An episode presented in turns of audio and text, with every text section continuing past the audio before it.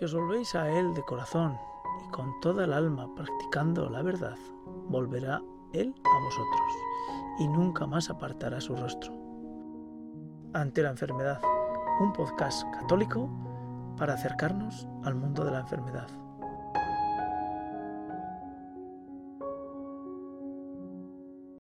Queridos enfermos, en el marco de mi visita al Pilar de Zaragoza, para el acto mariano nacional, tiene lugar este encuentro del Papa con los enfermos.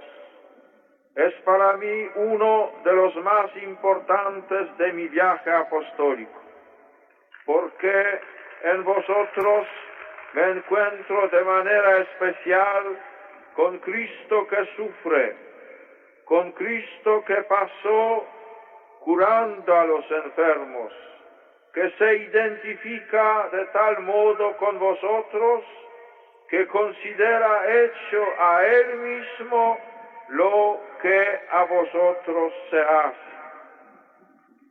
Sois pocos los aquí presentes, pero representáis a todos los enfermos de España, tanto a los que yacen en un instituto sanitario público privado, como a los que están en sus casas, en la cama, en la silla de ruedas, en su inmóvil asiento o que caminan bajo el peso de la enfermedad. Quisiera en este momento tener miles de manos que se alargaran a estrechar cada una de las vuestras.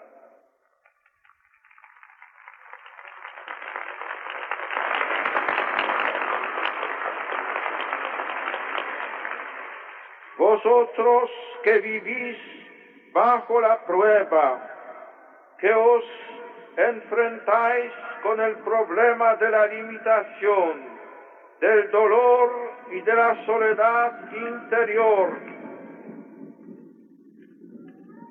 Frente a Él, no dejéis de dar un sentido a esa situación.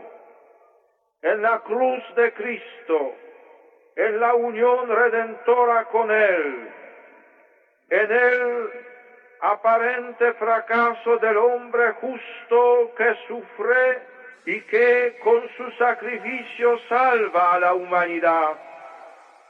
En el valor de eternidad de ese sufrimiento está la respuesta. Mirad hacia Él, hacia la iglesia y el mundo y elevad vuestro dolor, completando con él hoy el misterio salvador de su cruz.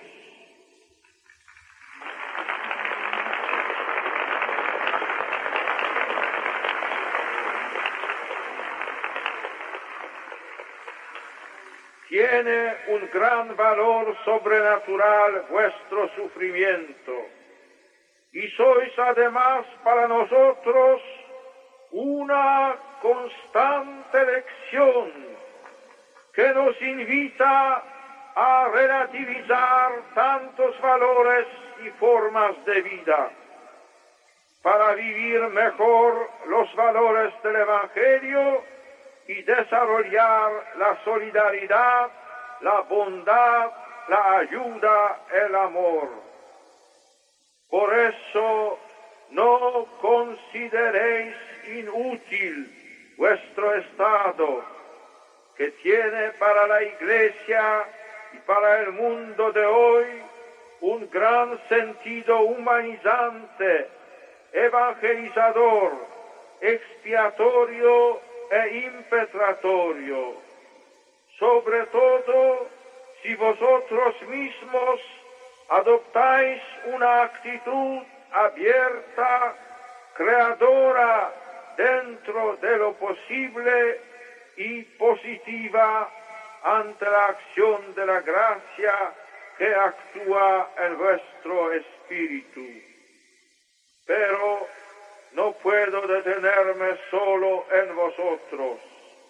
Al pensar en vuestra condición, pienso espontáneamente en vuestras familias, en los profesionales y trabajadores sanitarios, en las religiosas, religiosos y sacerdotes del mundo de la sanidad, en todos los que en el complejo ámbito de la sociedad actual se dedican a la atención del enfermo. Es una misión de extraordinario valor que hay que vivir como verdadera opción vocacional, con gran sentido ético de solidaridad y respeto al hombre enfermo, sin olvidar la dimensión trascendente y religiosa del ser humano. Vaya mi palabra de ánimo a cuantos trabajan en este campo que requiere tanta sensibilidad humana y espiritual para estar en sintonía con las exigencias y expectativas del enfermo. Con mi gozo y aplauso a las casi trece mil religiosas y dos mil sacerdotes y religiosos que prestan su labor en el campo de asistencia sanitaria, sobre todo en los sectores más desatendidos de enfermos mentales, crónicos, desahuciados, minusválidos y ancianos.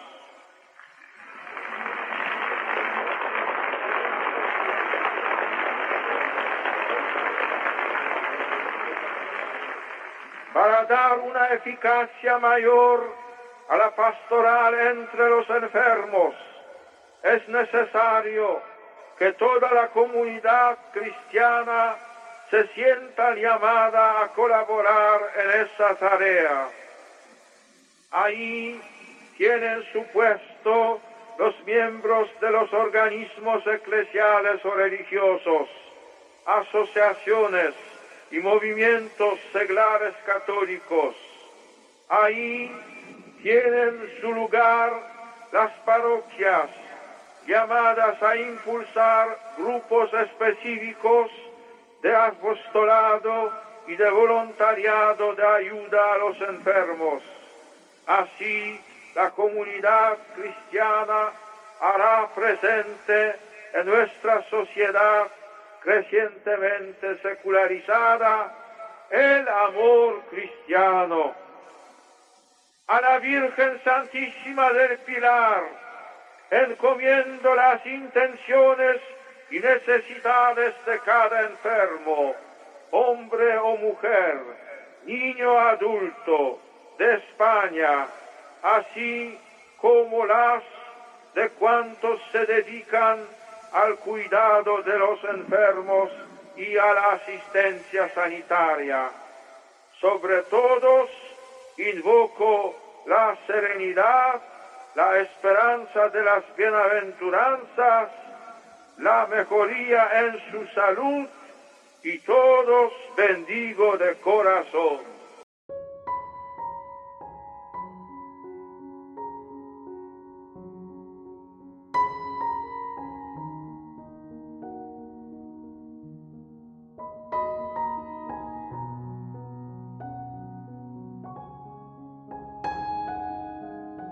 La Asociación de Nuestra Señora de Salos Infirmorum es una asociación denominada como tal Salos Infirmorum de la Archidiócesis de Zaragoza.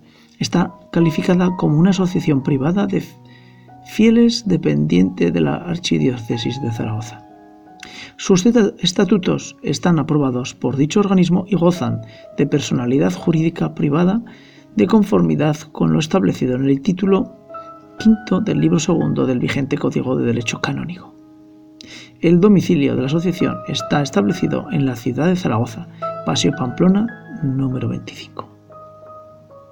El patronato está configurado como patronato civil creado en su momento por el arzobispado de la archidiócesis de Zaragoza, pero con personalidad jurídica independiente. La fundación atiende a los enfermos en hospitales y domicilios por personas preparadas profesional y humana y moralmente. La formación sanitaria, moral y ética de sus miembros corre a cargo de Nuestra Señora de Salus Infirmorum, de forma totalmente gratuita. Esta es la fundación de asistencia al enfermo, cuidados en hospitales, domicilios y residencias, que ofrece sus servicios a todos aquellos que lo demandan dentro de la ciudad de Zaragoza.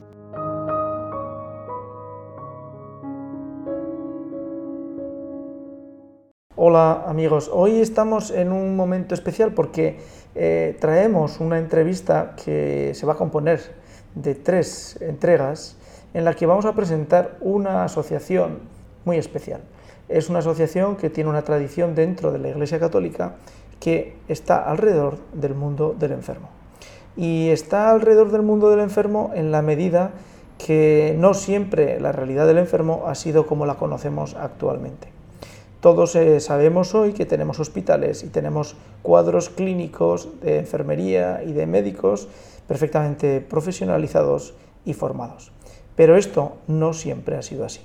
Con lo cual, el escuchar hoy a Nati Nicuesa que nos explique el cómo eh, y cómo era y de qué manera se cuidaban a los enfermos hace 60, 70, 80 años, puede ser de gran interés no solamente para nuestro ante la enfermedad, sino también para cualquiera que quiera ampliar su conocimiento cultural con respecto a lo que es el mundo de la salud. Hola Nati, ¿qué tal estás? Muy bien. Bueno, pues eh, como hemos dicho, eh, bueno, pues nos podrías contar un poco qué es exactamente Nuestra Señora de Salus Infirmorum. Nuestra Señora de Salus Infirmorum es una asociación sanitaria católica fundada por María de Madariaga. Eh, ella tenía un especial cariño inmenso a los enfermos y a los más pobres. Entonces ella no existía en hospitales, lo cual quiero decir ella en la guerra vio la necesidad que había de formar, mm, ya se iba viendo cómo venía el mundo para fundar hospitales. Entonces, ella que hizo, fundó las escuelas oficiales de ATS, Salamanca, Cádiz y Madrid. ¿Qué quería ella? Quería que salieran profesionales sanitarios muy bien formados, profesional, humana y moral, es decir, cristianas. Ella era presidenta nacional de Acción Católica. En la guerra sufrió mucho y bueno, la hicieron sufrir, pero ella allí estaba, ¿no? Entonces, consiguió que cuando la seguridad social ya pues empezaron con los hospitales, la llamasen porque tenía, a ver, mm, no había otra, otra manera. Entonces, le pedían enfermeras a las escuelas de, de Salus Infirmorum. Por eso, de las que ahora se están jubilando, y se han jubilado ya, eh, la mayoría, en Madrid por ejemplo, en Madrid especialmente y, Salamanca, habían sido alumnas de Salus Infirmorum. Por eso no tenía nada que ver con lo que vivimos ahora. Mm, no quiero que suene como muy... pero era la verdad. Las enfermeras de Salus Infirmorum llevaban a Dios no es lo mismo cuidar a un enfermo, sus llagas, eh, su sufrimiento. No es igual mm, ver a Dios en ese enfermo que ser una cosa, el 227. Eso es lo que María, la fundadora, tenía especial cuidado en eso. ¿eh? y, bueno, por eso estas que se jubilaron y bueno, pues tenemos nuestra presidenta honoraria que tiene 102 años, que fundó la Escuela Oficial de Ateses de Zaragoza, Rosa Alfeirán Outón, de Acción Católica. Cuento un poquito la historia de ella, os va a gustar. Claro, claro, claro. Porque ella en la guerra, no sé qué años tendría, 15, 16, yo no sé, ahora tendría que, que hacer números y no se me da muy bien. Entonces, ella, como era una mujer que parecía mucho más mayor, a través de María de Madariaga, pues se fue al frente de...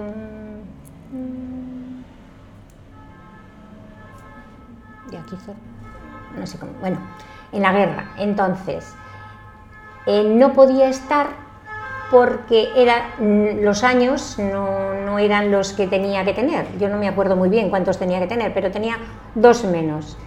La cuestión es que por su físico parecía mayor y se quedó en el frente. Esta, esta señora eh, estaba pues un, un, soldado muriéndose y necesitaba una transfusión y se la dio, no como ahora, sino directa Ya. ¿m? y lo salvó. Y creo que tenía 16 años o 17, no tenía más. Bueno, entonces ella, eh, ¿qué hacía además de, de estar en, en el frente? hablaba de Dios. Eh, bueno, pues llamaba al sacerdote para confesar lo que era la acción católica. ¿no? Bien, termina la guerra y ella se va a Madrid con la fundadora, con María. Y allí pues se inició pues todo lo que eran las escuelas. Y entonces le dijo María, ya cuando empezó la seguridad social en Zaragoza, antes de, pues le dijo, sería bueno Rosa que en Zaragoza se, mm, estar muy atentas porque va, tiene que iniciarse una escuela oficial. Hace falta, y entonces la llamó un médico, me parece que fue el doctor Cibeira, quien la llamó, y le dijo, Rosa, aquí, y allí estuvo Rosa, y ella daba la clase de historia de la enfermería. Y estuvo hasta los 70 y algún año dando esto y formando a las personas. Eh, una labor importantísima de la que ahora no se lleva. Ahora no nos dejan ir a la escuela a dar una clase de, vamos a decirlo, de religión, por decirlo de alguna manera, de decir que las personas no somos un montón de carne, que tenemos alma y que nacemos para morir, no sabemos cuándo, y que tenemos que saber de dónde venimos y de dónde vamos. Eso es lo que hicieron las grandes, ¿eh? las que no han hecho ruido, pero toda esa es la labor que ha hecho esta señora, esta y otras. ¿no?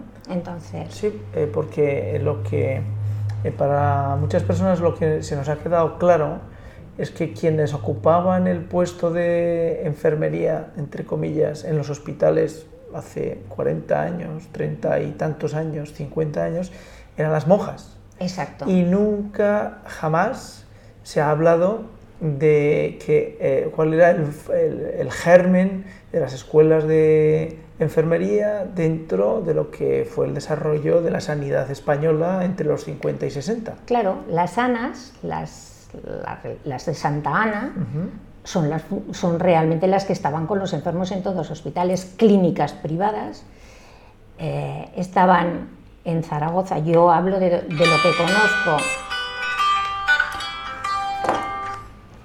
Yo hablo de lo que conozco, o sea, mm, llevaban las, el- lo que aquí se llamaba el orfanato, no el orfanato, se decía el hospicio, y llevaban el manicomio.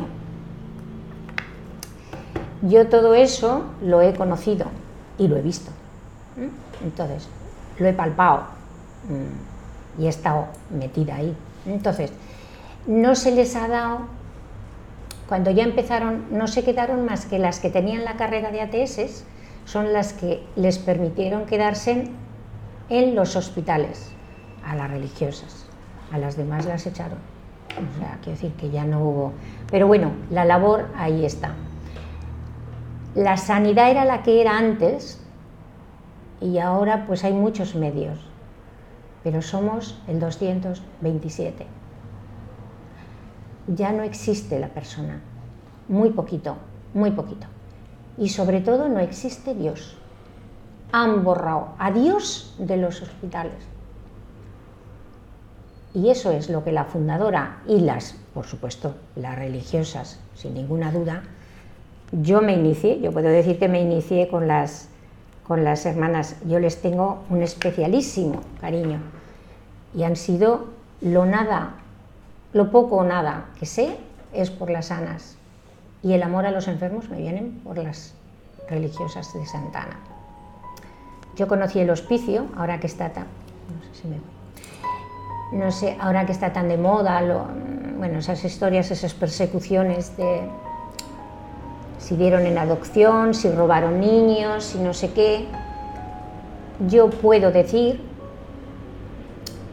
que si hubiese muchas vocaciones ahora de religiosas como las que había y estuviesen en residencias y en hospitales, se moriría mejor. Mejor me explico de cara a Dios, claro. Y yo eso lo puedo decir porque lo he vivido. Entonces, repito, han borrado a Dios y hay mucho escáner, mucha resonancia y ya está. Y yo no digo que, claro que avanza mucho la ciencia, por supuestísimo, pero solo eso.